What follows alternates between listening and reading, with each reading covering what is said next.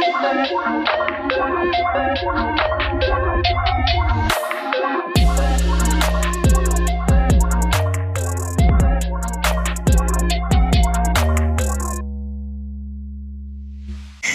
und herzlich willkommen zu Schwarz auf Gelb, Menschenrechte auf der gelben Couch, eurem Amnesty International Podcast. Mein Name ist Anna. Und ich bin Sophie. Sophie, erzähl. Es ist schon so lange her, dass wir uns gesehen haben. Wie war dein Sommer? Schön war mein Sommer.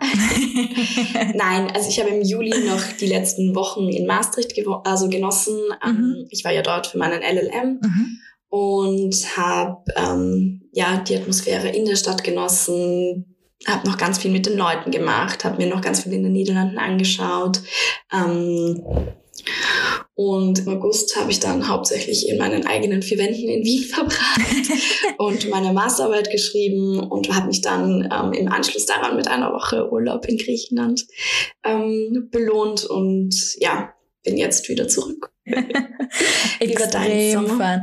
Ja, ziemlich ähnlich, sage ich. Also, na, obwohl eigentlich ziemlich. Also, ich habe nicht gearbeitet, ich habe nur gechillt eigentlich.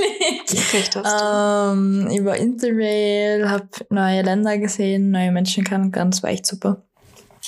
Kann man nur weiterempfehlen. Aber sag, wie war das Wetter bei dir? Bei mir war es super durchwachsen irgendwie. Es war extrem heiß an manchen Tagen und an anderen Tagen hat es geschifft ohne Ende. Ja, also ich muss sagen, auf der Insel, wo wir waren, hatten wir eigentlich so, ich weiß nicht, für mich das ideale Sommerwetter, ja. 27 Grad, am Abend so, dass du dir vielleicht ein gleiches Hemd drüber ziehst, mhm. aber dass du halt draußen sitzen kannst. Aber das war natürlich nicht repräsentativ für das, wie es in Griechenland gerade zugegangen ist. Auch währenddessen, ähm, also da, kurz bevor wir mhm. ähm, hingeflogen sind, hat man halt die ganzen Berichterstattungen über die Waldbrände gelesen. Voll. Und dann, als wir dort waren, sind dann die Unwetter gekommen und ja, gefühlt die, die ganze Strecke zwischen Athen und Thessaloniki stand unter Wasser ähm, und auch ähm, Athen selbst ähm, ja, war überflutet. Also Voll. von einem Extrem ins andere geschlagen. Absolut. Du hast eh jetzt schon das Stichwort gesagt. Diese Extremwetterereignisse und vor allem die starke Zunahme von diesen ähm, werden immer auffälliger und werden immer mehr. Woran das liegt, ähm, ist ziemlich klar, und zwar die rapid zunehmende Klimaerwärmung. Genau. Und diese Klimaerwärmung hat nicht nur Auswirkungen auf mhm. das Wetter, sondern steht auch indirekt oder zum Teil direkt im Zusammenhang mit einer Vielzahl von anderen Naturereignissen, die sich dann in der Folge auch auf Menschenrechte auswirken können und vor allem auch ähm, auf das Recht auf Nahrung. Mhm, absolut. Deswegen dreht sich in unserer heutigen Podcast-Episode eben alles genau um das. Ähm, das Recht auf Nahrung, also dieses Grundrecht, wurde erstmals 1948 schon in der Allgemeinen Erklärung der Menschenrechte festgelegt. Es ist wichtig zu betonen, dass die Freiheit von Hunger, das ist absolut kein Privileg. Es ist ein universelles Menschenrecht, das von allen Staaten verbindlich umgesetzt werden muss. Falls ihr davon eigentlich noch nie was gehört habt, macht das absolut nichts. Unsere heutige Interviewpartnerin Tina Würzberger vom Verein Fian wird uns dazu alles erklären.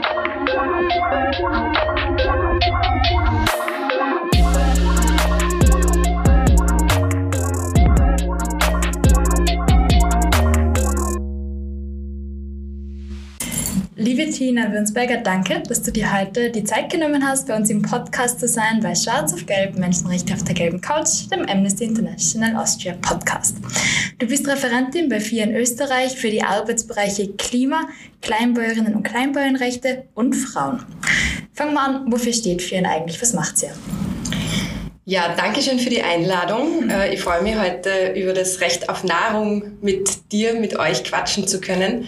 Ähm, FIAN steht für Food First Information and Action Network, also Food First, Nahrung, Ernährung zuerst. Mhm. Ähm, wir sind eben eine Menschenrechtsorganisation für das Recht auf Nahrung. FIAN ist eine internationale Organisation mit Beraterstatus bei der UN mhm. ähm, und in vielen Ländern tätig. In Österreich haben wir seit über 30 Jahren eben die Sektion. Ähm, ja, und wie schon gesagt, steht bei uns das Menschenrecht auf angemessene Ernährung im mhm. Vordergrund. Ähm, und dafür setzen wir uns ein. Auf der einen Seite eben über Information.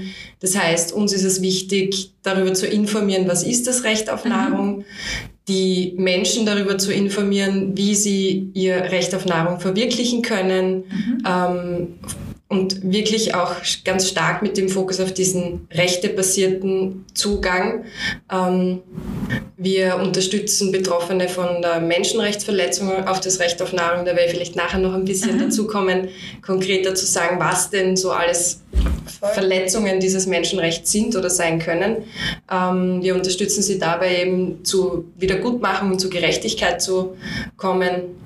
Und wir setzen uns natürlich ein für eine Ernährungswende, für eine äh, sozial und ökologisch gerechte Ernährungswende. Und auf der anderen Seite eben Action bedeutet, dass wir wirklich eben auch Aktionen machen. Das heißt, wir sind auf der Straße unterwegs, mhm. ähm, wir machen äh, und das kennen die Amnesty-Podcast-HörerInnen äh, sicherlich auch von Amnesty. Wir machen auch solche Eilbriefaktionen, also wenn irgendwo ähm, etwas akut ist. Ähm, da haben wir äh, äh, dieselbe Methode, auch weil es einfach sehr erfolgreich ist und wirklich viele Menschen sich daran mhm. beteiligen und man unmittelbar einfach auch ähm, ja, Sicht, Widerstand sichtbar machen kann und unterstützen kann. Ähm, genau, das ist Fian. Perfekt. Vielen Dank. Es macht hier wirklich viel. Also es ist jetzt breit gefächert und aufgestellt. Ähm, aber du hast davor was angesprochen, was ich total interessant gefunden habe, und zwar dieses, also das Recht auf, ähm, auf Nahrung eigentlich und das Recht frei von Hunger zu sein und vor allem das Recht auf angemessen. Was, was bedeutet da dieses angemessen eigentlich ja? Ja, das ist äh, zwar nur ein Wort, ja. aber das ist ein ganz entscheidendes und wichtiges Wort, wenn wir vom Recht auf Nahrung sprechen. Ähm, für viele ist ganz offensichtlich, dass ähm, natürlich Hunger eine Verletzung des Rechts auf Nahrung ist. Also wenn man mhm. nicht genug zum Essen hat, äh, um, um gesund zu sein oder gar zu überleben. Ähm, das ist natürlich ein ganz wichtiger Aspekt. Mhm ähm, dass man eben ausreichend Ernährung hat. Das Menschenrecht auf Nahrung umfasst aber noch viel, viel mehr. Da geht es um Angemessenheit und Angemessenheit bedeutet ähm, unter anderem, dass es eben kulturell angemessen ist. Das bedeutet, mhm. dass man äh, selbst darüber entscheiden kann und bestimmen kann, was man isst, wie die Lebensmittel produziert werden, die man essen möchte, wie sie ähm, verkauft oder verteilt werden, ähm, welches, für welches Saatgut man sich entscheidet, was überhaupt angebaut wird. Ähm, und diese Angemessenheit ähm, ist etwas, wo wir im globalen Norden auch sehr häufig eine zumindest Nichterfüllung des Menschenrechts auf Nahrung erleben. Und das mhm. finde ich ist so ein wichtiger Aspekt, weil oft denken die Leute dann so, na, das ist eh etwas, wo, was mit uns als Gesellschaft so gar nicht wirklich was mhm. zu tun hat, sondern äh, Menschenrechtsverletzung gegen das Recht auf Nahrung passiert ja immer nur anderswo. Und das stimmt, wir müssen sehr stark auf den globalen Süden schauen und mhm. da komme ich später noch drauf zurück. Aber auch in in den sogenannten Industrieländern haben wir beispielsweise ähm, Diabetes mhm. als zunehmende ganz große ähm, Volkskrankheit und das ist eigentlich auch eine Verletzung des Rechts auf angemessene Ernährung, weil es einfach daher kommt, dass das industrielle Ernährungssystem ähm, hochverarbeitete Produkte, ähm, viel, mit viel Zucker, mit viel Zusatzstoffen, ungesunde Nahrung einfach ähm, zu unserer Hauptnahrung gemacht hat. Mhm. Und man kann sich eben nicht mehr wirklich frei entscheiden, also theoretisch natürlich schon, ja. Es ist irgendwie, ja. also wir haben schon die Möglichkeit, im riesigen Supermarktregal auszuwählen, was wir kaufen, aber ähm, das, da, da wird uns trotzdem quasi eine Industrie vorgesetzt und ähm, saisonale, regionale, gesunde Ernährung direkt vermarktet von den Produzenten, Produzentinnen wird einfach massiv oder wurde in den letzten Jahrzehnten massiv verdrängt von ähm, einer hochverarbeitenden Industrie und von äh, Massenbetrieben, von Monokulturen. Mhm. Ähm, und das also die Auswirkung ist die Verletzung des Menschenrechts auf Nahrung, ähm, aber da hängt ja auch noch ganz, ganz viel dran. Also da äh, mit, mit dieser Ernährungskrise, mit diesem mit dieser Agrarindustrie ähm, und der Lebensmittelindustrie ähm, hängen andere Krisen auch ganz stark zusammen. Die Klimakrise beispielsweise ist eben äh, so ein Faktor, die Biodiversitätskrise. Ähm, ja, vielleicht kommen wir dazu, da jetzt noch ausführlicher drüber zu reden. Absolut, Dankeschön. Das sind teilweise irgendwie so Aspekte, die man überhaupt nicht am Schirm hat. Also wie du gesagt hast, also man steht zwar in diesem Supermarkt und denkt sich so, okay, ja, irgendwie sollte ich schon hinten lesen, was die also was drinnen ist und was die, wie viel Zucker und aber bis man dann da überall durch ist und bis man es richtig ausgesucht hat und oft ist es irgendwie auch so eine Kostenfrage, oder? Also so oft ist es ja das Fastfood teilweise, zumindest früher teilweise auch noch billiger war, man dann da viel öfter hingegriffen hat.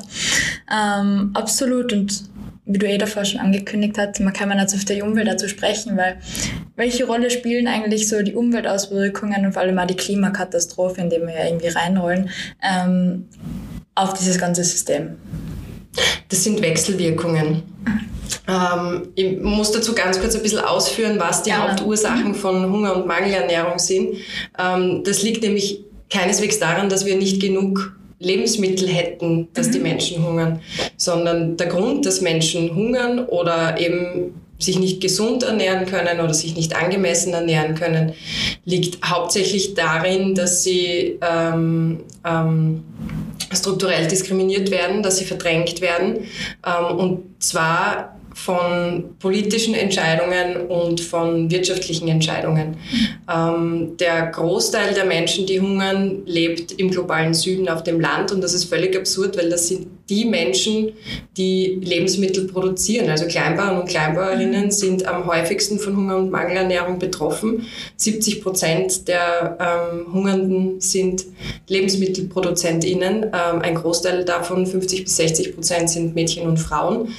Ähm, und der Grund dafür ist in erster Linie eben die Zunahme des industriellen Agrarsystems, der von Monokulturen ähm, und dadurch wurden die Menschen ihres Landes beraubt, ähm, ihrer, ihrer souveränen Möglichkeiten, sich selbst zu ernähren. Ähm, es betrifft auch Fischer, Fischerinnen beispielsweise oder eben Menschen, die in ländlichen Bereichen arbeiten.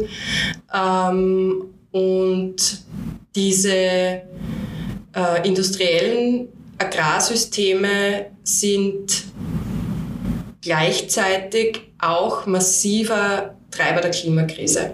Das heißt, ähm, da werden nicht nur Menschenrechte verletzt, sondern da wird auch die Umwelt damit zerstört. Ähm, wenn man sich jetzt einfach ein monokulturelles, riesiges Feld äh, mhm. vorstellt, wo davor vielleicht kleinteilige ähm, äh, Struktur gewesen ist, wo vielleicht eben mehrere Familien äh, Land bestellt haben, um sich und ihre Familien davon zu ernähren und vielleicht auch ihre Gemeinschaft, das mhm. durchaus auch verkaufen. Also es ist jetzt nicht nur die Vorstellung mit, ich baue mein eigenes Gemüse an. Ähm, wenn das verdrängt wird durch Monokulturen, dann hast du einerseits natürlich einen massiven Rückgang der Artenvielfalt. Ähm, Monokulturen zerstören Boden, laugen Boden aus ähm, und zwar unwiederbringlich oder es ist dann sehr schwierig, da die Qualität einfach wieder aufzubauen. Ähm, natürlich bieten Monokulturen nicht mehr so vielen Lebewesen ähm, Raum, Lebensraum. Ähm, diese Monokulturen brauchen extrem viel äh, Input, nennt man das. Also die brauchen extrem viel äh, chemischen Dünger, ähm, die brauchen Pestizide und äh, diese Pestizide sind ein massives Problem, sowohl für die Umwelt und die Natur. Die zerstören Böden, die zerstören Gewässer, die gelangen in, in, ins Wasser.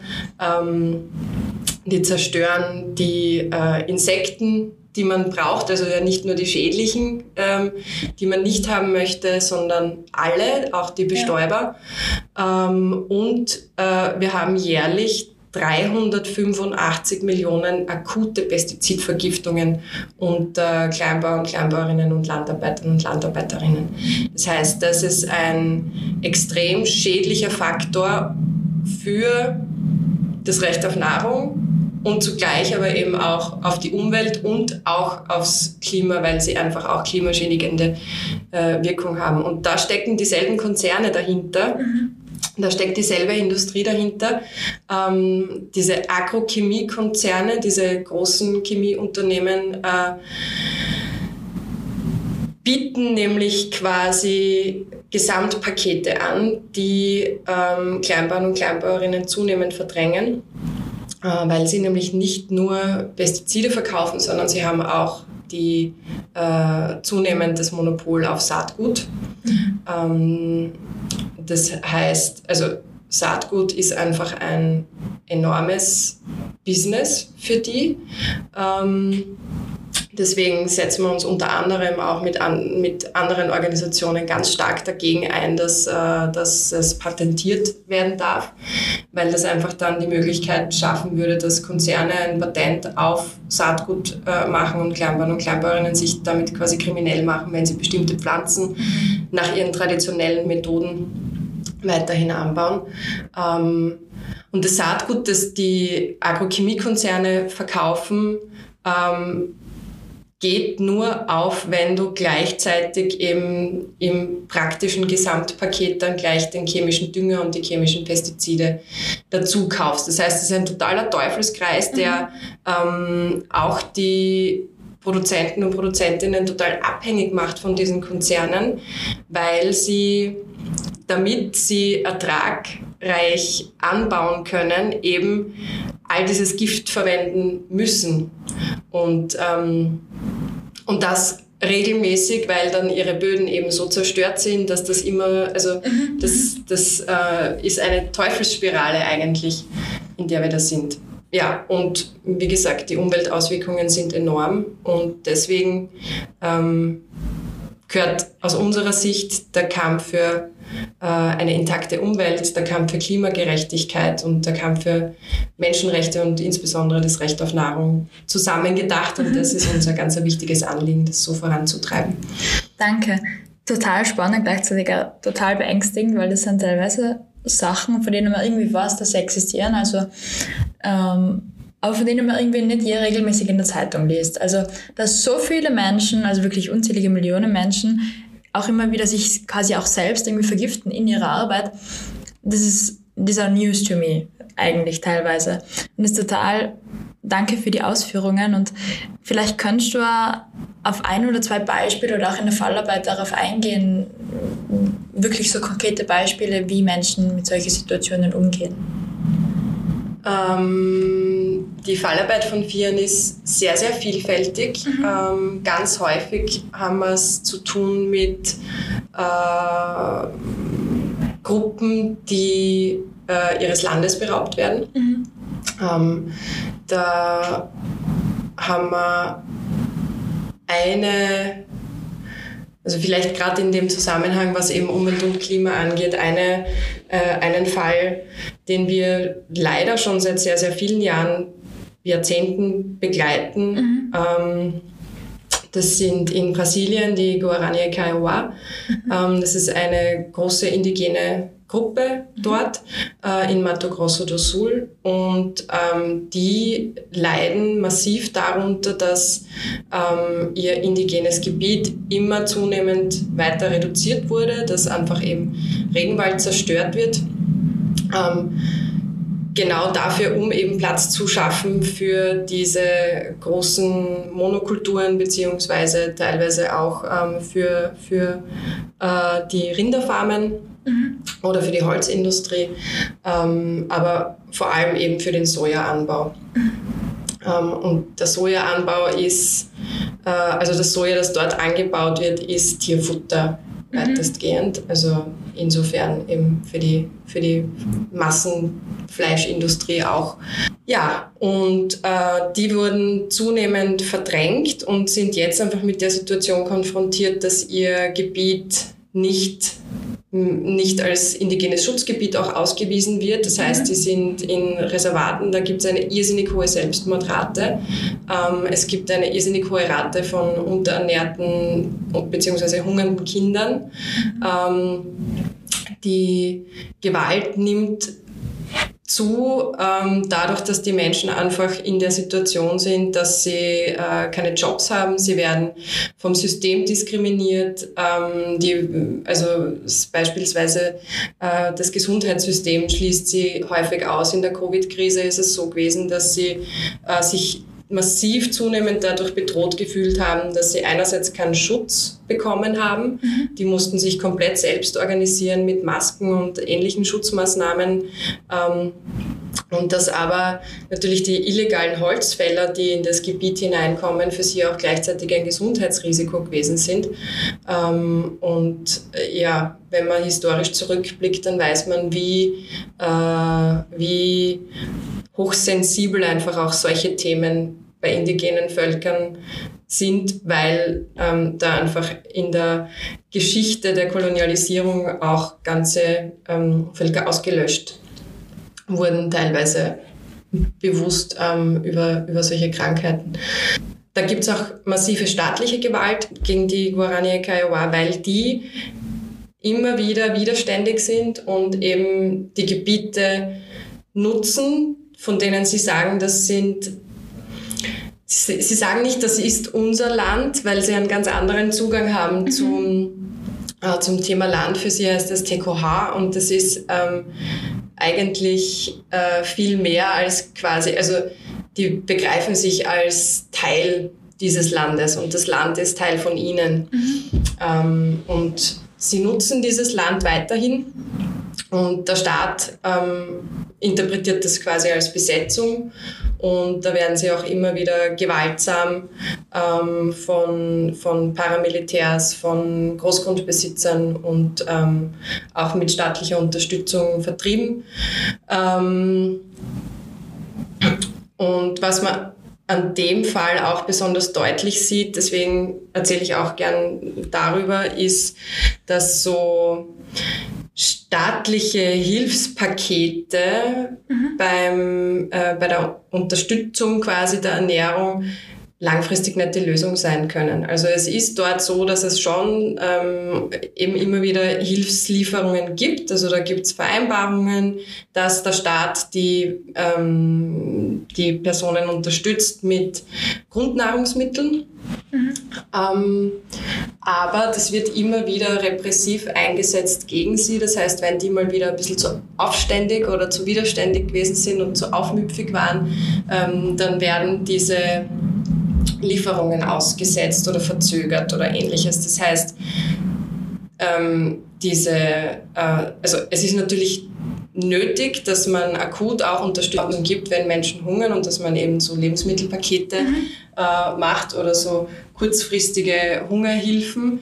Ähm, aber langfristig können wir das Recht auf Nahrung nur dann verwirklichen, wenn man den Menschen die Möglichkeit gibt, sich selbst zu ernähren. Und das ist eben das Ziel, für das wir bei Vieren auch kämpfen. Und deswegen ist es also wichtig, dass man dafür kämpft, dass ähm, Land weiterhin zugänglich bleibt, ähm, dass, äh, dass es eben auch nicht verschmutzt wird oder zerstört wird. Ähm, und wenn ich Land sagt, dann äh, gilt dasselbe natürlich auch immer für Gewässer ähm, und, und für Fischerei. Und natürlich die zu, zunehmende Zerstörung der Meere äh, und der Flüsse, die Überfischung ist genauso ein massives Problem für das Recht auf Nahrung für die Personen, die eben ursprünglich darauf angewiesen waren oder eben auch gut davon gelebt haben, dass sie ähm, dass sie Fischerei betrieben haben.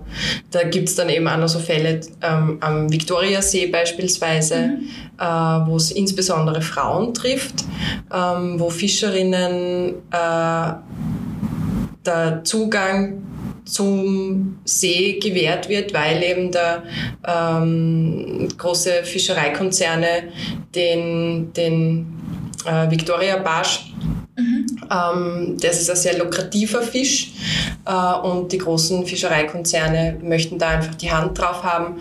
Und da haben die Frauen am Viktoriasee auch sehr viele, teilweise ähm, brutale sexualisierte Gewalt auch äh, erfahren durch die Paramilitärs, die dort eben quasi ähm, dafür sorgen, dass sie nicht mehr den Zugang zu ihren Booten haben äh, genau, und dort macht FIAN beispielsweise Menschenrechtstrainings mit den Frauen, um einmal ganz grundlegend sie darin zu unterstützen, dass sie sagen, okay, ich bin Rechteinhaberin mhm. äh, und äh, ich, ich, ich kenne die Wege, wie ich eben diese, diese Rechte einfordern kann. Und dabei unterstützt man sie eben auch und natürlich auch ähm, dabei, dass man ähm, ja, versuchen zu verhindern, dass das überhaupt so weit kommt. Vielen Dank, total spannende Fälle ähm, und auch unterschiedlich in sich extrem. Jetzt meine Frage, ähm, weil es eben so ein breites Thema ist und es eigentlich so viel gibt, das man ändern müsste. Irgendwie es, es kommt mir schier unendlich vor. Ähm, wie wo kann man da ansetzen oder was kann man, was sollte man ändern? Was kann man teilweise auch Regierungen sagen, aber was kann man auch als Einzelmensch vielleicht da dazu beitragen, es besser zu machen? Mhm.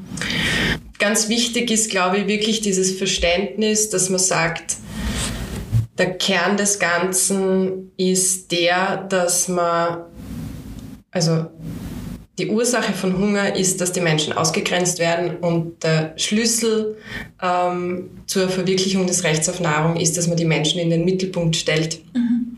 und ähm, ihnen die Souveränität ermöglicht, ähm, selbst zu entscheiden.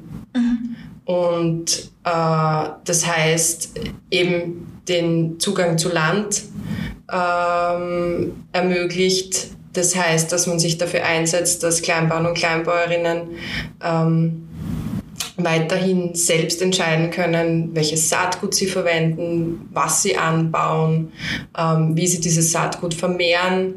Ähm, also eben solche Fragen von, von äh, neuer Gentechnik oder Patentrechten sind da einfach deshalb entscheidend, nicht weil, mir ist es immer wichtig zu sagen, nicht weil Gentechnik irgendwas Komisches mit dem Körper macht oder so, mhm. sondern weil es da eigentlich genau darum geht, dass ähm, das Saatgut so manipuliert wird, dass einfach ähm, eben nur mehr die Konzerne die Möglichkeit haben, davon zu profitieren.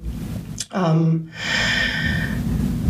was auch wichtig ist, äh, ist, dass man sich nicht einreden lässt, dass man an der Supermarktkette die Entscheidung in der Hand hat. Mhm. Ähm, das ist nämlich ganz verlockend immer, gerade wenn wir über diese Themen reden, dass man dann sagt, ja, okay, dann schaue ich halt, dass ich mit meinen Kaufentscheidungen die richtigen Entscheidungen treffe mhm. und dadurch meinen Beitrag dazu leiste zu einer besseren Welt es ist richtig und wichtig, sich bewusst zu ernähren. Ähm, ich finde es total wichtig, dass man da zum Beispiel Direktvermarktung auch unterstützt oder eben äh, natürlich fair produzierte Kollektive, also den Kaffee zum Beispiel eben wirklich so kauft, dass man weiß, woher er kommt. Aber, und da fängt das Problem schon an, es ist schier unmöglich als Konsumentin äh, oder als Konsument komplett zu wissen, woher meine Lebensmittel kommen, weil mhm. einfach die Lieferketten so ähm, lang sind und weil die Lieferketten auch bewusst teilweise intransparent sind. Und das Lieferketten ist eben dann genau dieses Stichwort, weil du auch gefragt hast, was man quasi ähm, Regierungen sagen kann. Es ist ja zurzeit ein Lieferkettengesetz auf europäischer Ebene ähm, gerade eben in Verhandlung. Und äh, da hat FIAN sich mit der Treaty Allianz, das ist eine Plattform mhm. von äh, vielen Organisationen in Österreich, ähm, NGOs eben aus dem Menschenrechtsbereich, aus dem Umweltbereich, mhm. ähm, äh, Gewerkschaften, sich dafür eingesetzt, dass dieses Lieferkettengesetz wirklich Zähne hat und wirklich Hand und Fuß hat mhm. und ähm, das würde nämlich beispielsweise ermöglichen, dass Menschen, die wie bei unserer Fallarbeit in Uganda für eine Kaffeeplantage von ihrem Land vertrieben werden. Das ist schon vor 20 mhm. Jahren passiert. Ähm, die wurden vertrieben für eine Kaffeeplantage von einem Tochterkonzern einer äh, oder von einem Tochterunternehmen eines deutschen Kaffeekonzerns. Und die kämpfen bis heute um Wiedergutmachung, weil es einfach kein Gesetz gibt, auf das sie sich berufen können und keinen Mechanismus gibt, äh, mit dem sie äh, die Verursacher, nämlich den deutschen Mutterkonzern, in die Pflicht nehmen könnten. Das heißt, es gibt niemanden, der ihnen Schadenersatz ähm, zukommen lassen muss. Und wenn man ein Lieferkettengesetz hätte, das eben den Betroffenen wirklich direkte Klagsrechte einräumt, dann würde man einerseits ermöglichen, dass wenn was passiert, die zumindest Mittel haben, um Gerechtigkeit einzufordern. Aber auf der anderen Seite nimmst du natürlich dann schon vorher die Unternehmen in die Pflicht mhm. und sehr viele Verletzungen würden gar nicht erst passieren, wenn Unternehmen wissen, okay, wir, ähm, ähm, wir haben da nicht nur sozusagen, wir, wir kommen nicht damit durch, dass wir Lippenbekenntnisse abgeben, sondern es hat tatsächlich rechtliche Konsequenzen für uns. Absolut. Vielen Dank. Das ist nun mal irgendwie so ganz ein, oder nicht ein neues, aber es ist gut, sich das nochmal ins Gedächtnis finde zu rufen, dass man, obwohl es natürlich wichtig ist, was ich persönlich einkaufe, also was ich in meinem Warenkorb lege, so es ist immer so, oft das bin, finde ich auch von Unternehmen teilweise so, ja, yeah, it's your choice. Also wenn ja, wir machen das so lange, wie du halt das kaufst quasi. Ähm, genau, das finde ich total wichtig, das auch nochmal so zu betonen. Danke dafür. Genau, wir sind eigentlich schon ziemlich am Ende angelangt von unserer Redezeit. Ähm, Gibt es noch irgendwas, was du gerne hinzufügen würdest? Ja, ich möchte vielleicht noch äh, die ZuhörerInnen und dich einladen, ähm, wenn ihr Interesse habt, mehr über dieses Thema zu erfahren, auch die unterschiedlichen Aspekte zu mhm. erfahren und auch darüber zu diskutieren ähm, mit uns und mit ExpertInnen. Firmen veranstaltet gemeinsam mit Attac, der ÖBV Via Campesina und mit äh, Normale ähm, regelmäßig die Filmtage zum Recht auf Nahrung. Die heißen Hunger macht Profite. Da sind wir in mehreren Bundesländern unterwegs. Ähm, und wir starten in Wien im Top-Kino am 12. Oktober mit dem Film Toxic Business, giftiges Geschäft. Da geht es eben äh, genau um diese äh, äh, Pestizidproblematik, über die ich heute ein bisschen schon gesprochen habe. Wir haben aber ganz spannende andere Filme noch, ähm, Food Fraud, ähm, wo es eben um den Le Lebensmittelbetrug geht, Amuka, da werden ganz viele Beispiele gezeigt, wie Kleinbauern und Kleinbäuerinnen Alternativen leben, aber auch Milchkrieg. Ähm, also der Kampf in der Milchindustrie im globalen Norden. Ähm, ja, eine spannende Mischung an Filmen. Wir zeigen eben immer den Film und danach gibt es ein Filmgespräch mit verschiedenen Experten, Expertinnen und wir würden uns total freuen, wenn ihr vorbeischaut. Super cool, klingt perfekt und die perfekte Ergänzung für den Podcast und wir freuen uns auf jeden Fall schon. Liebe Tina, danke fürs Gespräch. Dankeschön.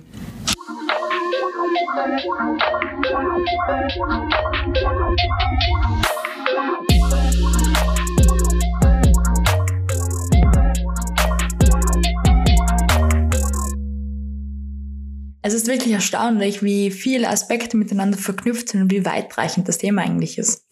Und die Dringlichkeit zu handeln wird natürlich durch die Klimakrise immer deutlicher und obwohl zwar jeder von uns einen kleinen Beitrag an der Supermarktkasse mhm. leisten könnte und auch leisten kann natürlich, liegt die größte Verantwortung natürlich bei den Regierungen und den Konzernen. Absolut, das ist, glaube ich, für mich auch eines der wichtigsten Takeaways von heute. Ansonsten bleibt uns immer nichts anderes übrig, als Danke zu sagen, dass ihr heute zugehört habt. Details und Quellen findet ihr in unseren Show Notes. Und falls ihr noch Fragen, Anmerkungen oder auch Themenvorschläge habt, schreibt uns wie immer gerne auf podcast.amnesty.at. Bis zum nächsten Mal auf der gelben Couch.